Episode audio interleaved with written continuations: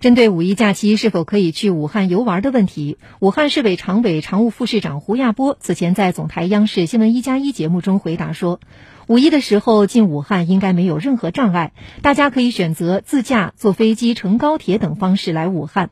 在武汉一年中最美的季节，可以到美丽的东湖绿道去走一走，也可以登上黄鹤楼远眺长江。武汉欢迎大家。